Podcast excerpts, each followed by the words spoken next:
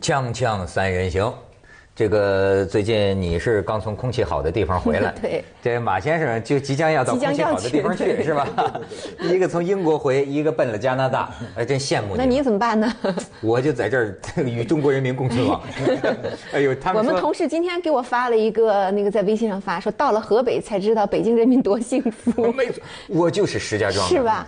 你知道然后我就想，北京已经这样了，难道河北还能还比我们还差？其实我对这个雾霾完全无所谓。因为你从小就这石样。家庄是吧从小就这样，但是石家庄当时啊，石家庄人还组织这个这个专家来研究过，跟我们那儿那个地形有关系。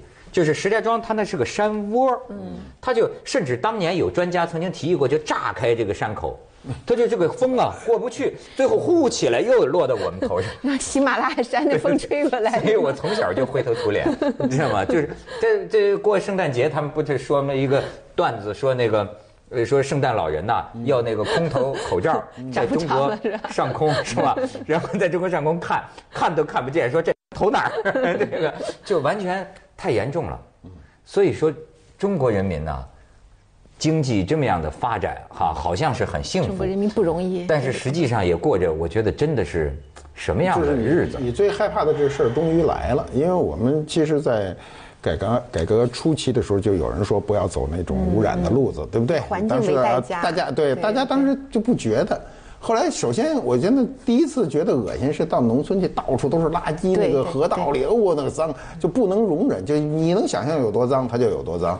但后来突然就就你说这雾霾吧，一开始还没觉得什么，嗯，等后来知道有一个叫 PM 二点五的时候，就开始有点瞎，你就人家完了啊、人家告诉你那东西吸进去永远出不来，这就比较讨厌。我就听不可这话逆的的时候那些东是西对对对我听到这话的时候，我才觉得恶心你。知道吗？像我我去我去英国的时候，他们好多人都问我说，他们觉得那个东西是夸张的，就是天天看着拍的白一片，觉得是夸张的，问我说是真的吗？还是说这个是就是大家为了就是我们记者为了造成一种宣传效果特意制造的？那不是说那个那个法门寺是突然就消失了吗？那个西安那个西安那个不拍两张照片，头一张还能看见那哦个寺庙。秒，第二张就不见了嘛。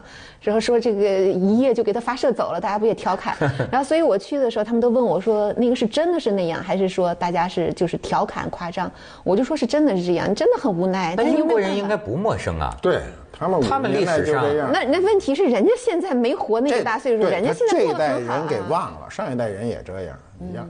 但所以我就没事儿，我就上人公园里走一走，我就羡慕，我说这个咱们高楼大厦可以学人家盖啊，就是空气你真的是没有办法，你真没法学。你怎么办呢？这嗯个嗯哎呦，你知道这个上海那个就科研人员啊，专嗯门研究这个空气质量的科研人员，这记者采访他们，他们就根本不戴口罩，什么现在什么防没用什么是吧什么他说我们都知道这玩意儿，你根本你什么口罩？说口罩防啊不胜防如果说如果口罩能够堵住那个 PM 二点五的时候，嗯您呐喘气儿也就困 难了。您这样他他得多微细，你这根本就影响你呼吸了，吸不动了嗯就已所以经。基本上也，我们也就是自欺欺人，带那么一下，给一个心理安慰，是吧？就是自欺欺人，而且就现在，就说你简直就是个有毒的国家。你这它除了这个雾霾里边含有不知什么之外啊，你知道咱们也给那个快递公司做做广告。我给你们看看他们门口，这个有个快递啊，就是很圆通啊，这是最近可能关门了，有的大事儿了可能关门了。对你再看，抓了一帮人，这个就是计件儿人，嗯那个工厂湖北荆门沙洋的雄兴化工厂，它我现在学会一种物质叫氟乙酸甲酯，氟乙酸剧甲酯。毒的是吧？你看，这是山东，哎呀，太不幸了。嗯网购，你说这网购哈，买双鞋，嗯打开包，愣给死了。这东西毒性这么大吗？它毒性，你看这就是沾染的。后来说怎么回事呢？就说他在一个卡车上，嗯，你网购你这双鞋和他那几个化学桶搁在放在一一起起了了。放在一起了，沾染了。实际到最后发现这一路上啊，好家伙，这玩意儿到快递公司分拣的时候就有几个晕过去了。啊，是吗？那时候已经有对，了嗯那就是就不是啊，是呕吐就不行了。但这到这家儿打开之后，很快就他老婆也差点不行了，就是说老婆也不舒服了，最后送到医院，老公抢救无效。你知道我这个看这个新闻，我第一反应是什么吗？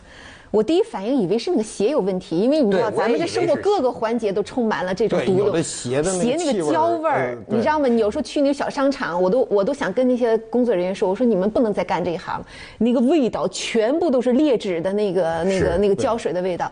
我我也承认，我有过一次就是贪图那个样式好看，买了一双鞋，觉得还挺便宜的，买回来真的一个月那个味道都没散掉，给我恶心的，我就干脆给扔了。我就说那个胶水多，所以我一看这可个以字跟马云谈一 谈，我不是网购的，我是自己跑到那个啊，然后所以我看这个新闻，我第一反应我说这个鞋肯定这个胶水儿嗯这个太毒了，后来看结果是这个速递的问啊那个题，东西叫什么玩意儿？那个东西。嗯辅以什么是干嘛酸用的甲酯？不不不啊，辅以酸甲酯，哎我真很没悲背错。哀，都是靠人家死一个人命来普及普及化学知识。 那当然了上回知道那东西叫铊，是吧？铊没错叫它没错它对它对中毒对。啊嗯对你全是靠这个。你说，呃，就是你，你有时候觉得啊，你在家里啊买个东西突然致死，这事儿怎么都贴不上，嗯它就生生的发生了。发生以后呢，一调查说他们这事儿很正常，是吧？经常的去记这种很混乱的东西，关你键知是道我们多危险是吧如？果我接收就是这一桶化学的东西，我死了我得认着，是不是？你他妈买双鞋，嗯所以老百姓今天呢，就是就是觉得内心的这种不安定感，嗯就特别特别严重。像这个事儿，理论上讲，就是就这一单是吧？就这一单，一单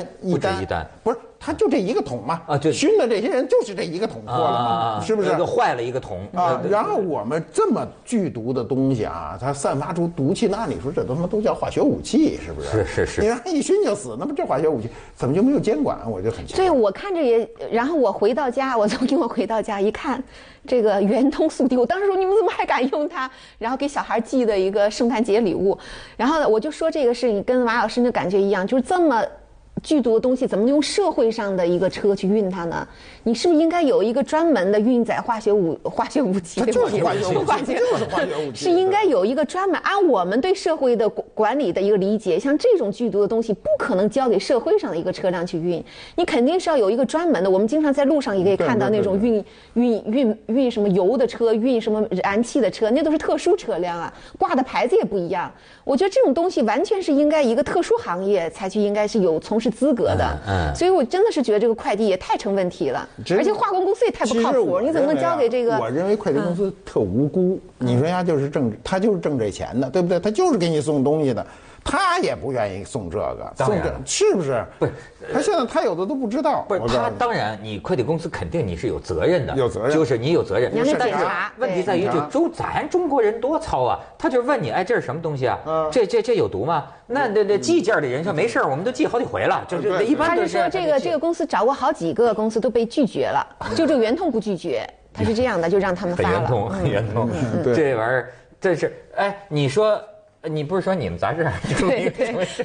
我们那个六六一儿童节之前的，哎，六一儿童节之后的某一天，然后我们一个很著名的一个娱乐记者就收到了一个快递，打开一看是一个这个还有一个定时器，还有一个，啊 然后他查这个单子。就查不到这个寄寄单子的人的电话，然后他就给幺幺零打电话说有一个炸弹，然后那然后那天我们单位特别壮观，平时没有人没有那么壮，好几辆特警的车就来都来了了， 来了，然后围得密麻，周围人群去，就是大家所有撤出办公室，对，然引后爆啊嘛。他要查呀，但是那个防暴警察他都来了。看着是个定时炸弹，对，对啊实际重点上了后来打开一看，它是一个玩具，是一个很不靠谱的一个一哥们儿南京的一个一个搞创意公司的，说是要给记者维持关系，然后叫儿童节快乐。然后哦我们偏偏那天又不上班，我们一般，然后等上班的时候是一个很敏感的日子，明白吗？然后大家都很警惕，哦然后一排查。但问题是我后来看呢，我又觉得有问题了。为什么是这个哥们儿已经被拘留了？因为他在南京 时候发的时候，他发了十 个。不止发了十个，说发了六十个，然后在啊南京就被抓了。然后我说你在南京被抓的时候，你不赶紧供出你的名单吗？你把这些排查，他也不说。哎，说明南京方面警惕性很高啊，南京就给他 没有对对对南京人家也报警了，他发给人，人也家报那警个了。本城的收的早，他们这收的晚， 这家伙六十个定时炸弹。嗯然后就然后说 他就本他来们是一从个。来没那么受社会关注。对对呜呜呜，人都来了。然后我们前台小姑娘就说那个特警身材特好 的，就是啊帅哥哎忙了半天，后来就说你们回来上班吧，是虚惊一场，对对，对嗯这叫百乌龙。但最后也是说快递公司也有问题，就是说你们也不查，什么东西也不查，你们就送过来了。哎，但是其实我有个私下里想，嗯他们查我也挺不乐意的。对，就是，但按照这这次就说啊，按照我觉得就是说，如何在公民隐私和安全之间啊，找找到一个平衡。嗯你比方说，要是说呃，按照规定啊，他要是怀疑，你要打开，你要检查的。可是我又不太愿意我的邮件儿让这个快递公司说可 以他查有个问题哈、你比如说，我就寄一个羊绒毛巾，不是毛巾呢，围 巾，我一打开，让他一看，他一看，嚯，这牌子贵啊，他你妈怕他这掉包了是吧？对，他好嗯多这问题，就是这东西没有伤害，但是我也不愿意让你看见一点，对不对？没错是不是这意思？没错如果你说我寄一个便便宜的白毛巾，那倒没事儿，他掉不了包。这被人掉包，或者他丢了，丢了以后呢，他愿意赔你。你可能花好几千块钱，他说我赔你几百块，那等于我觉得把这东个西买快走了递这么多，呃这些年来这么繁荣兴盛，就是因为它方便，给大家造成很多方便。比如我一我要给别人送个文件，送个什么嗯对，哎，我就不用自己去，我自己去一出就一天。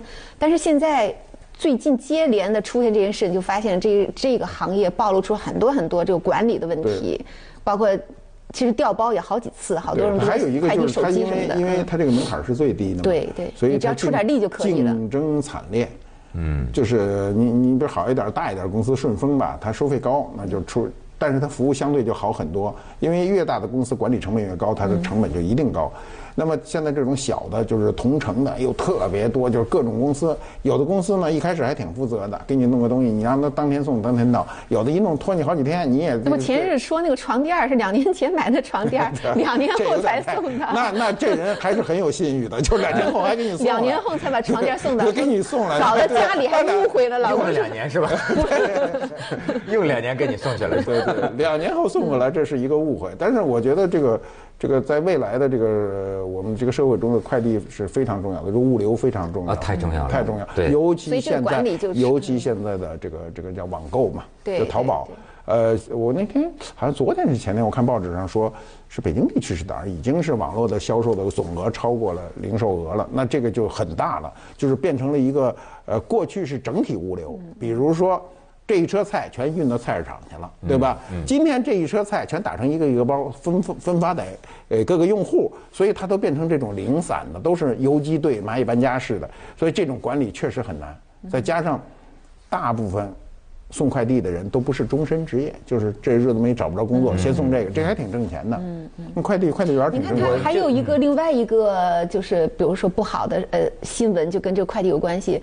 我我不知道你们还记不记得前日出了一个新闻，就是那个快递员总给一个女的去送。货那个那个女是一个单身，啊然后她很喜欢网购，然后这个人就老给她送，送来她就觉得这个女很有钱。后来她不就是假冒去送快件的时候，把那个女的给嗯给杀了给杀了，杀了抢劫杀人嘛。他就是因为因为你那个单子上有有明确的你的地址，然后你的电话，而且我记得还有一个新闻，就是有一个快递公司，他承认他所有的这些信息都是他留存的，他没有销毁。哎我觉得这也很可怕，你的地址、你的电话、你是干什么的这已，他经全部都已有，经有这样的犯罪分子了，就是而且他们卖呀哎，他在网上给你这个很卖难信防息嗯就。杀了人了，就是快递员儿。但是他因为就是这种你的个人信息啊，对呀他了解得一清二他楚现在有人都都有都都掌握，然后就上门送快递，嗯家里只有女的家庭主妇，还有的人是他呢，可能生活状态呢一开始还不错，所以他在维持着，然后突然有时候生活状态不好，比如他陷入赌博，有人追债。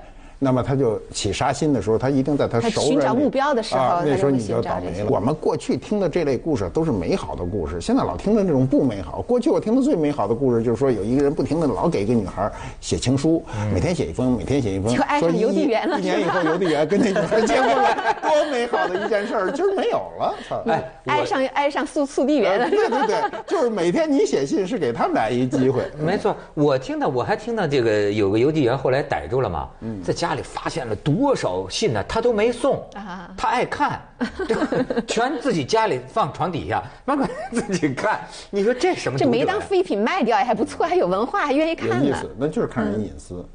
对，嗯这个邮递员自己其要实窥挺私需要癖这觉边得他有一个这样有这么一个调查很有意思哈，就说中国人的信息传递中百分之八十是无用的，无用的是干嘛呢？是联络感情的。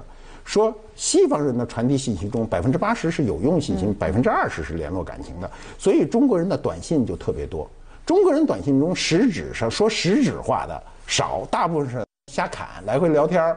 有的是把段子是吧有的是调情干什 么，就是你仔细想，嗯它不是必发的，必发的反而占的比例非常低。是是嗯是，所以你看西方人，你比如说苹果手机，外国人从来没有说这手机电不够使，中国人都反映电不 够使，为什么？你使太多。嗯那外国人说我使一礼拜挺好，中国人一天弄两块电池这么老厚，呱呱全插在上头，就没闲着过。就我见过很多人一天这眼睛就不离手机，你哎知道吗，？真是！现在我都嗯呃，最近我这个初步治理我自己有点效果。我前一阵儿觉得这个就崩溃了，嗯我说天天忙不我说过来了对是吧嗯你不能被这个微信所制，你知道，你不能成为他的呃奴成隶为了，他的奴隶了对就是对就对就大早上起来，他那梆不咯当咯当咯能当，不能不看？就开始刷了。对你睡觉前也得刷一遍，再他刷。乱乱心，嗯因为你咔当的一下，你就就得看一下。但是我就是说，人的状态，比如说你写文章，你是知嗯道的，对吧？你大概可能需要十分钟左右的时间，你才能慢慢的集中到你要十写的分钟太短了，还十 分是钟吧，一个小时还对，差不多。嗯然后一进入这个写作状态，你就要需要保持一对定时间的对注意力才写。但是这玩意儿刚当一下看一下啊，是是你这个心分心了，回来又得这半对天对时间对才能对，又进就入像那个机器，你要半天才能给它热起来一样。是的后来我就发现这玩意儿是魔鬼，就是说嗯对，它使得我这么一个中年人呐，嗯就一事无成了。你是青年人从早到晚就从早碎片到化，晚，什么都碎片化。你一事无成，你这一整天一一页书也没看下去，但是我觉得还有一页纸也没写出所以来，，所以我现在书上不是不是书上，我现在手机上，呃，不看，没有微博，没有那个微就是信微信，就什么我都不要，我就是一个短信，你愿意发就发一个。所以这短信现在还净有垃圾呢。嗯所以你要就说你一定要自制。这就让我想起一个这个老和尚，整天就给人讲经啊。这老和尚讲的也有一定的道理。他是说啊，说你现在的这种科学技术的发展是什么？过去佛教就讲，就说五欲六尘。五欲六尘就是说，修行的人就是得定了，就是你心定了，你才可以出去接触这些个东西，你不怕受诱惑，你把得定。他说，但是现在的人是什么啊？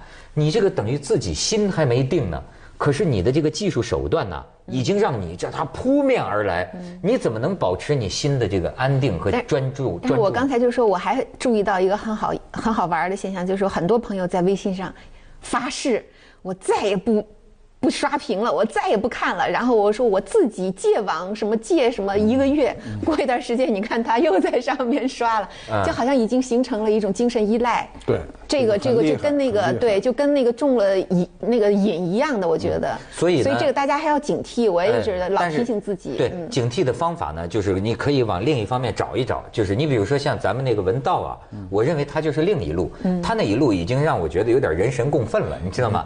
他就不开手 机，就多急的事儿你找他嘿。他就是找不着他他一天二十四小时啊，半夜里可能会开一次。嗯然后他说：“我给你回电话，真有事儿我给你回电话。”嗯就是他这里边有一种什么执执拗啊，有一种倔强。嗯哎，我最近就用这个办法管理好了我自己。就比如说那个当啷响了，甚至是电话响了，我说。就凭什么你不能你想找我的时候就能找着我？嗯你知道吗？你不能想给我发信息的时候就盼着我马上就你看。为什么要把它开了？你给它关了，无声不就完了吗？它不就不响关了关吗？时间长了会有副作用，别人就说这人出事儿 了。你也是高危行业吗？就肯定的，你今天一个人的手机你要关没时有间，我们我说保你传的就是你出事我儿们了。说女尤其是主在播是高危行业，男主播也是高危对，行业那不是吗？男主嗯男男男男的，那要不在北京，你要几天就打电话不出事儿， 朋友们一准知道嗯被拘留了协助调查了， 协助调查了。锵锵三人行，广告之后见。所以你说这个太多不安全，你像你到加拿大，我们前一阵儿去加拿大，我就觉得哎呦，怎么那么安全呢？幸福啊！就是幸福真像他说的一样，就空气是就甜甜的的，，对，真的不是说外国的月亮就比是真是空气。我这种们感嗯今天社会呢，它还有时候强调这种这种不安全是什么呢？每个人都在就是警告你，就小心呐、嗯然后不要上当啊！为什么这个很讨厌？就我觉得一个有警觉的社会是最不舒服的社会。比如说哎你有你没这有办法呀你就没办法，你一进银行，上面写着不用使不要使假币。嗯你说这这是银行教给我们的，我们从小到银行就是给存钱取钱，是不是？然后说不使用假币，不什么贩卖假币，那银行写一堆的这个。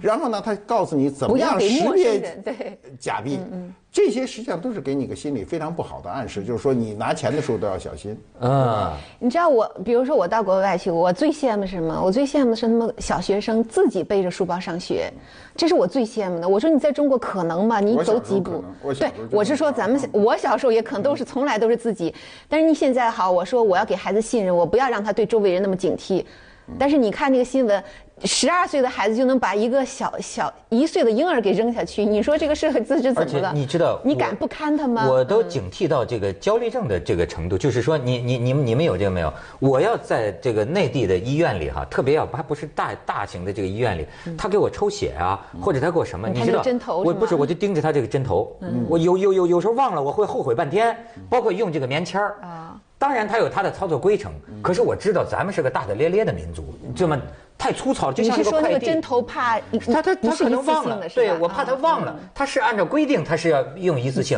但是我觉得咱这粗心大意的这么一 个，他能把这你毒毒品都都送送你家里 去，那他他有一次忘了怎么办？嗯因为咱们这儿粗粗拉拉的那种，你比如我在香港，嗯我会安全很多， 因为我知道他们这帮人呢就比较职业训练是职业训练，就是说说这么干就一定会这么干，绝不能出这个事儿，对吧？